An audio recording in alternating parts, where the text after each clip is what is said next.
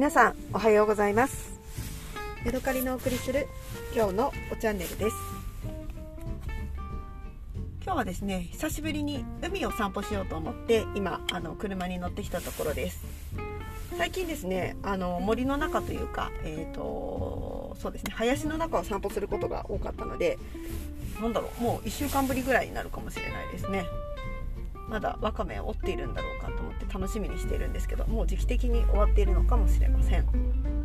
今日はですねすごくね霧が立ち込めていてなんだかあの幻想的というかね、あのー、薄暗い雰囲気なんですよね。でえっ、ー、とねお話ししたいのは洞爺湖にね、あのー、洞爺湖温泉に旅行に行ってきたよっていうことについてです。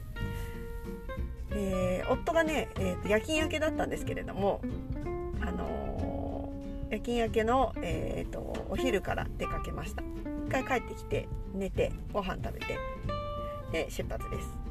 で、ね、まずねあのねきのこ王国っていうね、えー、観光スポットに行きました。きのこを作っている工場とそれからお土産物屋さんとか、えーとフードコートみたいなのが一緒になった北海道の有名な、えー立ち寄りスポットらしくてで夫があの職場の人から「えーと、キノコ王国行った?」とか言って聞かれたのでなんだそれっていうことで行ってみることにしましたでね中に入ってみてすぐまずね思ったのは中が煙っているっていうことでしたで中でね唐揚げ作ってたりとかあのー、なんだアメリカンじゃないフランフレンチポテトじゃないなアメリカンドッグ？なんかああいう揚げ物系のものをあのー、作ってているせいか大きなね建物の中のフードコートとかがねなんか煙でねモクモクしてたんですよね。でね私ちょっとねああいう何て言うのかなよく熱しられた油の匂いっていうのがねちょっと苦手なのであのおっとってなったんですけれども一応ねあの全部そこら辺にあるものを見て回りましたきのこのお土産もあったし、えー、お豆も売っていたし、えー、お菓子とかねあのよくあるロイスのロイズ？ロイズの、えー、ポテトチップチョコとかね。白い恋人はあったのかな？なかったかな？まあまあああいう有名的なお土産がねいろんな並んでいました。で一番ねあのフードコートで食べるもので有名なのがきのこ汁です。1杯ね110円で結構ねボリュームのあるねあのお味噌汁的なきのこのたくさん入ったお味噌汁がいただけて私はね行ったらプレミアムきのこ汁にしようと思ってたんですけれどもあまりお腹が空いてなかったので、まあ、あの普通のきのこ汁っていうのを、え頼みました。はいあの美味しかったですよ。でそれからねえー、っと洞爺湖まで走っていくんですけれども途中でねえー、っと野菜売り場っていうかなんか JA のやってる野菜売り場的な直売所みたいなやつがを見かけたので立ち寄ってみました。そうするとねまあ雪深い山の中なので特にねあの生鮮食品生鮮食品というかお野菜的なものは売ってなかったんですけれども豆が豆とねじゃがいもが並んでいました。なので最近私は煮豆が好きなので、えーとね、白花豆っていうのを買うことにしました。で私がね白花豆どれにしようかなと思ってね、あのー、品定めをしていたら今ちょうど白花豆の、あのー、なんかサイズの揃ってない不揃いのやつがあるからこれ、あのー、訳ありみたいな感じだけどよかったらこれにしたらって言って、あのスタッフのお姉さんが言ってくださってでね何だろう倍ぐらい入っているものを通常の値段と同じ値段で分けてもらえてすごい嬉しかったです。で最近私ね煮豆にはまっていて栗原はるみさんの、えー、お豆の煮方で煮たらすごくね紫花豆が美味しく作れたんですね。なので、えーと、今ねちょうどまた紫花豆を煮たんですけれども、えーと、そのそれがなくなったら今度はね白花豆っていうのを煮てね使ってみたいなと思います。で、えーと、ちょっとね話は変わるんですけれども北海道ってね豆の種類がねいろいろあって本州で買うよりもねちょっとねお手頃な価格でねそれも買えるんですよ。で、えーとね、私が今あの使ってた紫花豆は近所のスーパーで 300g で400円で売ってました、えー、どうだろうね。あの関西とかで買ったら700円とかねする感じかな。高すぎて私はね買う気すら起こらないようなものだったんですけれども400円とかだったらねちょっとねああのトライしてみようかなって思える値段ですよね。でね白花豆はねなんかあのずっしり重たいねあの倍ぐらい入ったやつが450円で買えたのでうっしーしーと喜んで、えー、作るのをね楽しみにしているところです。でねレシピとしては一晩戻してで、ね、2回か3回茹でこぼすんですよ。で柔らかくなるまで最後にいてでそこにあのシロップというか砂糖水を注いででその後またちょっと味を含ませてみたいなそんな感じで作ります。まあ時間はかかるんですけれどもそんなに手間なことはないのでホットクックをね活用しながら、えー、よく、あの最近その煮豆を作っています。はい、えー、でそのねえっ、ー、と野菜売り場でそのお姉さんといろいろそこら辺のこととかお話を教えてもらってで、ね、びっくりしたのがねその野菜売り場の隣にあの温泉が出てるちっちゃいなんか公民館みたいな感じの、ね、建物があってそこはね地域の人のためにある温泉でタダで入れるんですって。で別に地域の人であろうとあの通りがかりの人であろうと誰でも入ってよくてあの登山の後とかにねそこに寄っていく人が多いよって言ってて確かにねあの私があそこでお姉さんと話してる間もね人が出たり入ったりしてたのであ知ってる人は知ってるんだと思って普通見たらねそんなただの温泉があるなんて思わないじゃないですか。まあ温泉はあるなと思ってお金いくらいくらするんだろうなって思うとは思うんですけどただの温泉がねあるとはと思ってびっくりしました。でねまたどんどん走っていくと、えー、とうとうね洞爺湖に出ました。で洞爺湖の近くってね、あの、フルーツの産地だそうです。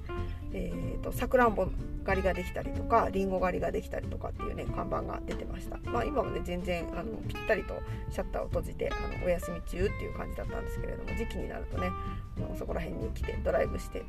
果物狩りとかあのフルーツ買ったりするのも楽しいんじゃないかなと思いました。で湖、ね、湖の湖畔はちょっと走ってねホテルに入りました。でねそしたらねあのホテルの窓から羊蹄山がねくっきりと見えてでねあの湖側のお部屋でねすごいねあの良かったんですよ。なんかかっこいい山だなと思ってあのなんだろう山を見ながらねご飯が食べれそうなそんな感じの素敵な山でした富士山とかなんか各地になんとか富士っていうのがあるんですけれどもあれの何が人を引きつけるかっていうとその独立的に一人で立ってるっていうところがかっこいいんですよね。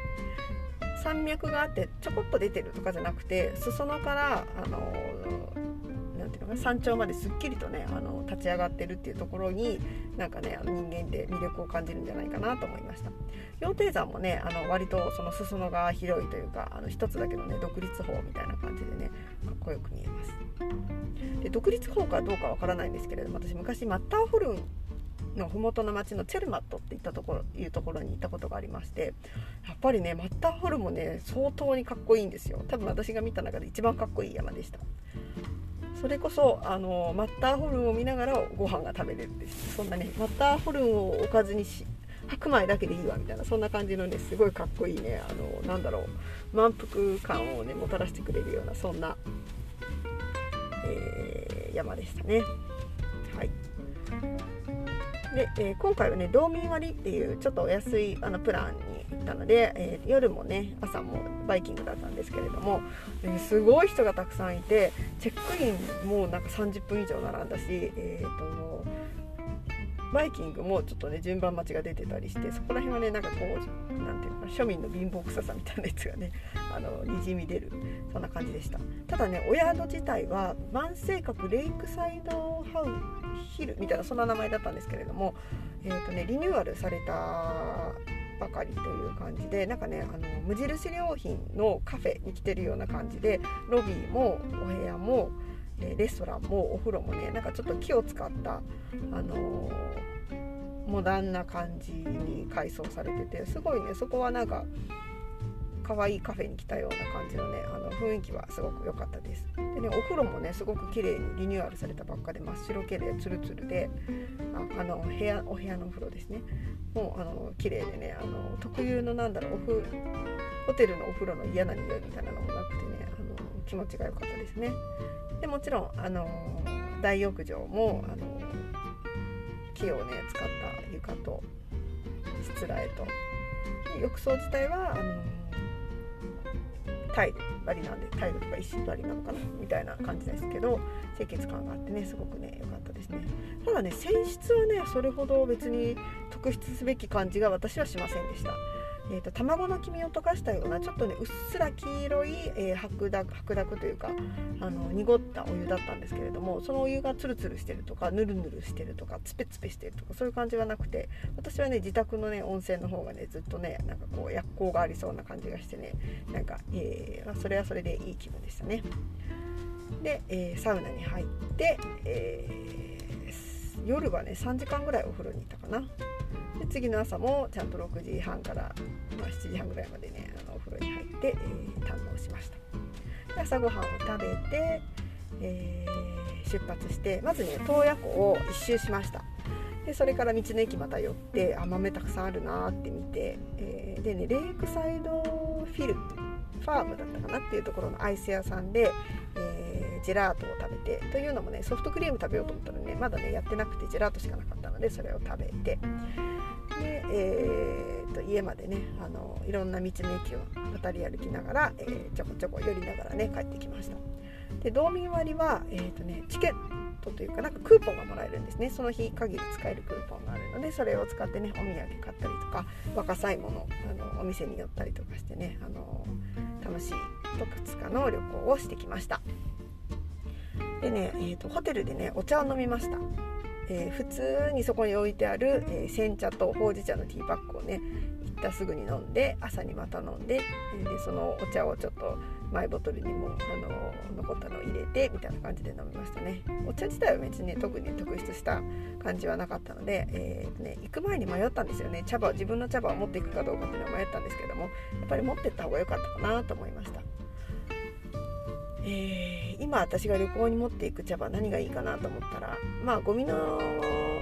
処理がしやすいので高温茶とかね鳳凰炭素あたりがいいかもしれないですね。一番持ち歩きしやすくてかさばらなくて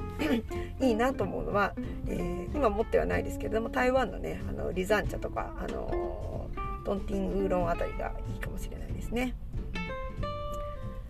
はあというわけでねあの1泊2日の洞爺湖温泉への旅行についてお話ししました。また次回お会いしましょう。さようなら。